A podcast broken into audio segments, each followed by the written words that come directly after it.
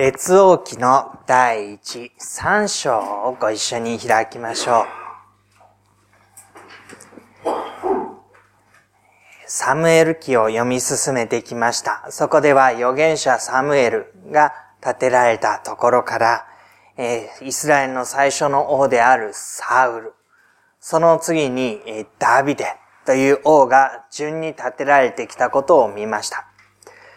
で、そのダビデとバテシェバの間に生まれた最初の子は死にましたけれども、えー、その次の子がソロモンという人物でした。そのソロモンがダビデに次いで王となっていくっていうのが、この列王記と言われるものに書かれている中身になります。列王記という読んでわかる通りに、その歴代の王の記録という意味です。で、そのサウル、ダビデと続いてきた後のソロモンの歩みから、この列王記の第一は始まっていくことになります。で、えっ、ー、と、王として導かれているソロモンのその最初の時の出来事が3章のところに出てくるので、ご一緒にそこを読んでみましょう。えー、列王記の第一三章の一節、ソロモンはエジプトの王パロと互いに縁を結び、パロの娘をめとって彼女をダビデの町に連れてき、自分の家と主の宮、及びエルサレムの周りの城壁を建て終わるまでそこにおらせた。このところに出てくるのは、エジプトとの同盟関係というものです。イスラエルは増え広がっていき力を増していきますけれども、その時に、ただ自分たちの力が強いだけでは、彼らは小さな国ですので、えー、よほどのことがないと敵国に対していくことができないわけです。で、地理的なことを考えてみていただくと、イスラエルというものがありまして、その西の方は地中海に面していますので、こちら側からはあんまり攻められることはありませんけれども、北の方からと、東の方からと、南の方からと、三方の脅威に、こう、脅かされる地理関係にあるわけですね。そうしますと、結構これはきついことになりますので、南の方のエジプトと盟約を結びます。そのために、パロの娘を自分の妻として、同盟関係を結んで、少なくとも南からは攻撃されることがない。というふうに考えて、東に対する防御と、あるいは北に対する防御を固めながら、そちらに向かって勢力を伸ばしていく。それがパ、えサえソロモンが考えていた、え未来図でした。で、そのような中で、えー、2節、また少し違うことが出てきます。当時はまだ主の名のたための宮が建てられていなかったので、民はただ高きところで生贄を捧げていた。えー、3節ソロモンは主を愛し、父ダビデの掟に歩んでいたが、ただし彼は高きところで生贄を捧げ、香を焚いていた。この2節3節に繰り返されるのは、高きところで香を焚く、生贄を捧げるということです。それは何を言っているかというと、この後、宮が建てられてきます。ソロモンの手によって壮大な宮神殿が建てられてくる。けれども、この時はまだそれ以前だということを言っているわけなんですね。で、ソロモンの手によって宮が建てられていくんだけれども、まだこの時はそうではなかった。で、これからの大いなる神殿の建設ということを予感させながら、このところではまだというふうに2回繰り返して言っているわけです。で、そんな中で、4節王ソロモンは生贄を捧げるためにギブオンへ行った。そこは最も重要な高きところであったからである。ソロモンはそこの祭壇の上に一千頭の全焼の生贄を捧げたと記されています。一千頭の全焼の生贄。で、この量というのは非常に多いものです。えーとですね。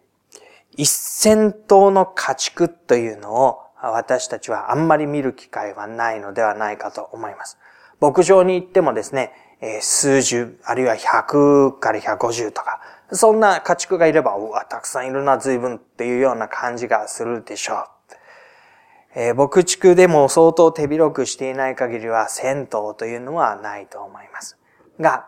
このソロモンの手には、銭湯が生贄として捧げられるということですから、はるかにそれを上回った群れが、まあ、ソロモンが直接飼っていたとは限りませんけれども、民の飼っているものの中から捧げられたものというふうに理解をした方がいいと思いますけれども、そういうふうにしてでも、それでも捧げられる数千、銭湯の生贄というのは非常に多い。そしてこれを結局のところ、その手の中で支配すでにしていたソロモンの力、あるいは財力、富というものがここに浮き彫りになってくるわけです。で、ここまでですでにエジプトと同盟を結んでおり、高きところで生贄を捧げるけれども、やがて建設をしていくのであり、羊であれ、家畜であれ、一千頭の生贄を捧げるということの中に、ソロモンの地位と力とが、すでに非常に大きなものであること。影響力の非常に大きなものであることが読んで取れると思います。で、そのような中でですね、神様が夢のうちにソロモンに現れてこうおせられるんです。五節。あなたに何を与えようか願え。神様はソロモンが王位を継ぎ、その歩みを始め、国を治めていくにあたって何を与えようか願えというふうに言うんですね。で、これは純粋に神様がソロモンに対して必要なものを与えようとしたということと同時に、ソロモンの心の内、最も大事にしているものが何か、それを見ようという、まあ、テストのようなものでもありました。これが、この答えによって、何を与えようか願えと言われたときに、私たちが何を願うかによって、心のありどころ、一番にしていることが分かってくるわけですね。私たちも今日、もし神様が夢の中で現れて、そして何を与えようか願えと言われたら、何を願うでしょうか多分今晩そういうことはないとは思いますけれども、でももしあったとしたら何を願おうか。考えてみたときに、私たちはそこに自分が一番何を気にしていて、何を求めていて、どういう風になってほしいか、そのことの願いが、ま端的に現れることを、あ、そうだなとわかるんじゃないかと思うんです。で、神様がそのように仰せられるときに、ソロモンはこう答えました。六節。ソロモンは言った。あなたはあなたのしもべ、私の父ダビデに大いなる恵みを施されました。それは彼が誠実と正義と真心と思ってあなたの見前を歩んだからです。あなたはこの大いなる恵みを彼のために取っておき、今日その王座につく子を彼にお与えになりました。ここには何が言われているかというと、自分の歩みよりも遡って、父ダビデに与えられてきた神の大きな見業ということを振り返っています。その言葉の中で特徴的なものは、大いなる恵みという言葉です。恵みというのは受けるに値しないものが、それでも一方的に与えられることを指しています。ダビデはもちろんイスラエルを北と南統一していったサウルについての非常に素晴らしい王です。サウルがどちらかというと神に退けられて、早々と退けられてしまったのから比べると、まあ、ダビデこそはイスラエルの真の王だというようにみんなが思っていました。彼は確かに幼い時にゴリアテを倒し、そしてサウルのもとで忠実に仕え、その後国を統一していく。その力、軍隊の組み方、そのことにおいて彼は非常に大きな力を発揮しました。でもそれは彼が大きな力を持っていたから王となることができたというよりは、神が彼を選び、そして大いなる力を与えたので、彼は王になったという順番になります。それは聖書が書いている順番ですね。一番初めに、彼は末っ子で、兄弟上から見ていって、この人が王にふさわしいだろうか、この人が王にふさわしいだろうか、いや違う、いや違う、いや違う。人は上辺を見るが神は心を見るのだ。そう言って行き着いたのが8番目の末っ子のダビデだったわけですね。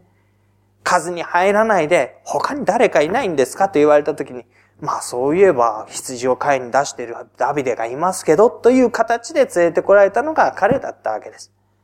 そして確かにゴリアテを倒しはしましたけれども、それは武力によってというよりは、いつもの武具でそして、鎧や刀で身を固めてではなくて、いつもの武具で、これは主の戦いなのだって言って出て行って、戦って、そして戦いに勝利を収めた。だ彼が持っていたものでという部分ではなくて、神が与えたもので、そのことがなっていき、そして王に、大いなる王として用いられていった。この順番でしたね。それを指して恵みというわけです。力があるから大いなる王になったのではなく、力を与えられて王になった。その恵みをダビデのために与えてくださいました。それに対して、彼が誠実と正義と真心と思ってあなたの見舞いを歩み通したということが言われるわけです。誠実、正義、真心というのは、神が成してくださったことにこうしてという意味合いを持っています。神が良いことをしてくださったので、私も良いものを持ってお答えするという、このやりとりですね。神がこれ来たものを、そのまま良いものでお返ししていく。で、えー、っとですね、まあ、キャッチボールなんかをするとですね、素直な人は相手とこう、一番いいように、えー、やりとりをしたいわけですけれども、少し素直じゃなくなってくるとですね、えー、こうちょっとあっちに投げてみようかな。こっちに投げてみようかなとか、こんな風な投げ方だったらどうかなとか、こういう風にしたらどう受け取るかな。それはボールのキャッチボールだけでなくて、会話のやりとりだってそうですよね。ちょっと自分のこう癖が入ったり、えー、そういうことを交えて私たちはやりとりをすることが、まあ、あるものです。神様が良いもの、恵みで私たちに望んでくださるときに、それに対して私たちがそのまままっすぐに素直に答えていくかどうか。で、ダビデはそう答えて歩んだんだというふうに言われて、それゆえに、えー、彼の王座が栄えた。そうして、その王座につく子をさらに与えられた。そういうふうに神様は導いてくださった。彼の代で終わりではなく、彼の恵みがその次の代にまで続いていくように。そうして、え7節ですけれども、我が神主よ、今あなたは私の父ダビデに代わってこのしもべを王とされました。彼は自分の力でこの王位を引き継いだというふうには思っていないわけです。彼もまたこの恵みを取っておき、それが与えられたその子供を王にというふうな中で、彼もまた神の手によって王とされたということを自覚しています。自分の力が強かったからではなく、自分が知恵深かったからではなく、自分が良いものだったからではなく、自分が他の兄弟よりも秀でていたからでもなく、彼もまたこの王座を恵みのゆえに与えられたと自覚しています。だからこそ彼はこう言うんですね。しかし私は小さい子供で出入りする術を知りません。私は小さい子供で出入りする術を知りません。でこれは、今まで見てきたところの中で言うと、決して本当のことではないんです。具体的な現実的な、例えば評価をしようとしたならば、彼はすでに力があり、その策を練ることのできる人物であり、で、えー、すでに大きな影響力、人に対して指導力を持っていました。けれども、彼は神の前にへり下って小さい子供で出入りする術を知りませんと言ったのです。八節、その上しもべは、あなたの選んだあなたの民の中におります。しかも彼らはあまりにも多くて数えることも調べることもできないほどおびただしい民です。神の民が多い。神の民がたくさんだ。その中にあって、私はそれを導いていく術を知らないということを言っているわけなんですね。なぜかというと、彼は本当のところ何を自分がすべきなのかっていうことについて、まあ、いまいちというかですね、力はあるんです。そして影響力もあって財産もあって、すでにそれなりのことはしているんです。